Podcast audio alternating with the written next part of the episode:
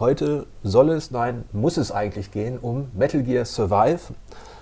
Wir sind beide große Metal Gear-Fans, Michla und ich, und ähm, haben dieses Spiel beide überlebt, im wahrsten Sinne des Wortes. Und wir wollen euch erzählen, ähm, ja, wie wir das ertragen haben und warum wir Konami eigentlich überhaupt nicht mehr verstehen können in manchen Entscheidungen. Da geht es aber um Spieldesign vor allen Dingen. Und ähm, vielleicht ganz kurz, ich habe in letzter Zeit viele Survival-Abenteuer gespielt, äh, The Long Dark zum Beispiel oder Don't Starve und vor Urzeiten sogar eines von Konami, das hieß Lost in Blue auf dem DS. Da musste man auf einer Insel ums Überleben kämpfen. Also die Japaner haben durchaus eine gewisse Erfahrung mit dem Thema. Aber erzähl doch mal, Michael, wie es dir beim Spielen so gegangen ist. Also es ging ja schon bei der Vorschau los. Da waren wir bei, bei Konami in Frankfurt. Und da habe ich schon den, den Einstieg als extrem zäh empfunden. Also es ist ja eigentlich eine, eine gute Grundvoraussetzung für ein, für ein Survival-Spiel. Man, man, hat halt eben nichts zu essen, nichts zu trinken und so weiter.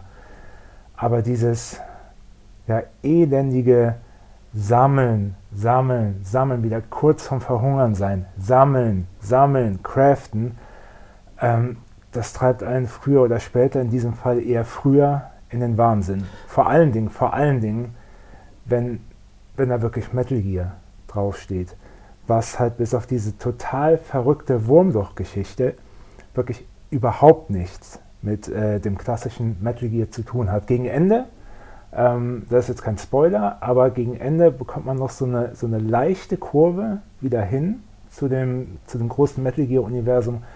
Aber alles, die ganzen, man muss es tatsächlich Qualen nennen dazwischen, die haben mit dem klassischen Metal Gear kaum noch was zu tun. Jetzt muss man dazu sagen, unabhängig von den Schmerzen, die Metal Gear-Fans vielleicht aus erzählerischer Sicht haben, weil es sehr hanebüchen äh, erklärt wird, warum man da hinkommt, was man macht, muss man sagen, dass dieses Sammeln per se nicht das Problem ist von Metal Gear Survive aus meiner Perspektive, weil das schon so ein Konzept natürlich ist innerhalb dieses Genres, ähm, dass ich mir Zutaten, Rezepte, Nahrung beschaffen muss und dass ich schauen muss, wie ich damit möglichst effizient umgehe, damit ich überlebe. Also das war noch nicht mal mein Problem. Mein Problem in dem, in dem, in dem schrecklichen Einstieg war eigentlich, wie, ähm, wie, wie unlogisch und wie brüchig das Ganze aufgezogen wird. Also es ist ja immer so, man ertappt sich dabei beim Spielen, dass man, dass man so, so Widersprüche erkennt, die, die innerhalb der Spiellogik, der Story. Und hier war es zum Beispiel so, nehmen wir das Wasser. Man findet nur verschmutztes Wasser und wenn man davon trinkt, kann man Pech haben und man reiert die ganze Zeit. So, okay, kein Problem. Jetzt ist aber Folgendes möglich, ich kann ja Wasser kochen, abkochen, um gesundes Wasser quasi zu haben, das mich nicht noch zusätzlich krank macht. Mhm. Jetzt sagt mir das Spiel, ich brauche dafür eine Feuerstelle plus Topf. Das klingt erstmal banal, aber ähm, zum einen sagt mir das Spiel nicht, wie kriege ich diese Feuerstelle mit Topf. Zum anderen, wenn ich selber nachdenken will und einen Topf finde zum Beispiel oder suche und ich finde sogar den Gegenstand Topf, nehme den auf. Dann bekommst du Kupfer. Kupfer oder Eisen. Ja, und ich kann Eisen, quasi genau. so, so was Profanes wie ein Topf kann ich nicht auf die Feuerstelle stellen, obwohl ich an anderer Stelle an den Handwerksbänken teilweise komplexere Waffen und Gegenstände herstellen kann. Das ist also für mich so ein, das, das bricht das Spiel nicht, aber das ist so ein kleiner Punkt der Unlogik für mich. Und du sagtest, man hungert und hat Durst. Auch das ist für mich nicht das Problem, aber wenn ich dann in, in meinem Lager mit Kollege Reeve am Start bin, der da einfach nur hockt und weder Hunger empfindet noch Durst und noch nicht mal Ja, zu irgendwas das, beiträgt. Das, äh, das wird nachher noch besser, kann ich dir sagen, weil irgendwann, zumindest in meinem Spiel, hat sich Reeve eine schwere Infektion eingefangen und da ging es mir auch wieder ähnlich wie mit dir und deinem äh, Kochtopf. Ähm, dafür hätte ich eine erweiterte äh, Krankenstation benötigt, um das entsprechende Serum herzustellen, um ihn zu heilen. So, jetzt ist dann die große Frage, wie bekommt man diese erweiterte Krankenstation, wo bekommt man die her? Was soll ich dafür machen, um, um das bauen zu können? Das ist eine Frage, die das Spiel einfach nicht beantwortet. Ja, und das sind so, das sind natürlich jetzt alles für sich genommen keine, keine sogenannten Gamebreaker, keine Killer, aber das sind, das sind Dinge, wo man in der Produktion des Spiels aufmerksamer hätte sein müssen, um die Mo- Motivation aufrechtzuerhalten und möglichst wenig unlogische Fragen aufkommen zu lassen, sage ich mal. Ähm, und das Schlimme ist ja, ich habe es nicht so lange ausgehalten wie du, Ähm, obwohl man sagen muss, dass, dass eben gerade durch diese Metal Gear-Anbindung, durch die Tatsache, dass die Grundmechanik des Schleichens und des Weglockens von Gegnern noch da ist, das hat mich so ein bisschen, hat mich so ein paar Stunden Rest motiviert. Aber dann kommen ja so, so Sachen hinzu wie Zaunbau und Sandsackbau. Okay. Dass ich sechs Zäune in meine Tasche stecken kann und sechs Sandsäcke, schwamm drüber, das ist nicht das Problem. Aber dann soll ich eine Teleportstation verteidigen und denke mir, okay, das reicht bestimmt nicht aus. Ich platziere also sechs Zäune, Sandsäcke, will zurück zum Lager, um Nachschub zu holen. Mehr Zäune, mehr Sandsäcke, weil mehr als sechs Zäune und sechs Sandsäcke kriegt man natürlich nicht in die Tasche, weiß man. Ich hole also nochmal sechs Zäune, sechs Sandsäcke, robb mich nochmal durch diesen Nebel des Grauens. Und was sehe ich da? Die sind, alles, was ich vorher gebaut habe, ist weg. Das Spiel speichert noch nicht mal so einen kleinen Fortschritt. Also nee, ich glaube, das hat dann tatsächlich im Spieldesign Gründe. Ähm, genau wie die Gegner kommen alle wieder. Sobald du den Nebel verlässt, gehst du wieder zurück, sind auch alle Gegner wieder da. Das ist einfach deshalb gemacht worden, damit du dieses Wurmloch, diesen Wurmloch-Extraktor, was auch immer das ist, nicht so gut absichern kannst, um dir selbst die Spannung zu nehmen. Also das kann ich ähm, schon noch in gewisser Weise nachvollziehen. Was halt eben ätzend ist, ist dieses, ähm, du baust da alles hin, gehst zurück, kommst zurück und alles ist weg. Ja, und die, diese ganzen, ich meine, die Ressourcen sind ja wertvoll. Und wenn das da einfach verschwindet, das tut dann wirklich weh, wenn dir die Sachen fehlen. Genau, die sind, die sind wertvoll. Ähm, es ist keine Form von Persistenz. Also ich habe nicht das Gefühl, dass ich, dass ich meine Umwelt fest verändern kann. Und ähm, was du auch sagtest, man hat die ganze Zeit über, wenn man spielt, das Gefühl, dass da irgendeine dritte Kraft irgendwas, irgendwas Dämliches, ich will es nicht göttlich nennen, aber Dämliches, dafür sorgen will, also oder Regie, ja, irgendwas dafür sorgen will, dass bestimmte Engpässe entstehen, dass bestimmte Dinge entstehen, damit Spannung aufkommt.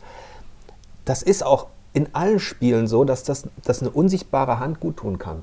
Aber hier ist es so, dass sich ja gleichzeitig regnen Dinge vom Himmel. Also ja, ich, äh, ich habe das immer, ich habe das als äh, eine moderne Form der Lootboxen empfunden. Man, man ist im Nebel, also meistens im Nebel unterwegs, dann, dann öffnet sich ein Wurmloch am Himmel und Zeugs kommt raus. Das ist wirklich alles zufallsgeneriert. Wie gesagt, es ist eine Lootbox im Himmel, ja. die, die regelmäßig irgendwelches Zeugs ausschüttet. Und ja, kannst Glück haben, kannst aber auch Pech haben. Ja, oder äh, in einer Welt, wo ich um Ressourcen kämpfe, wo ich, wo ich das Gefühl haben muss, alles ist knapp und ich muss, ich muss mir Lebensmittel beschaffen, ist dann so, bei der Anmeldung, beim Login, bekomme ich auf einmal was in mein Archiv. Rationen. Ja. Ich frage mich die ganze Zeit, von wem bekomme ich die? Ja?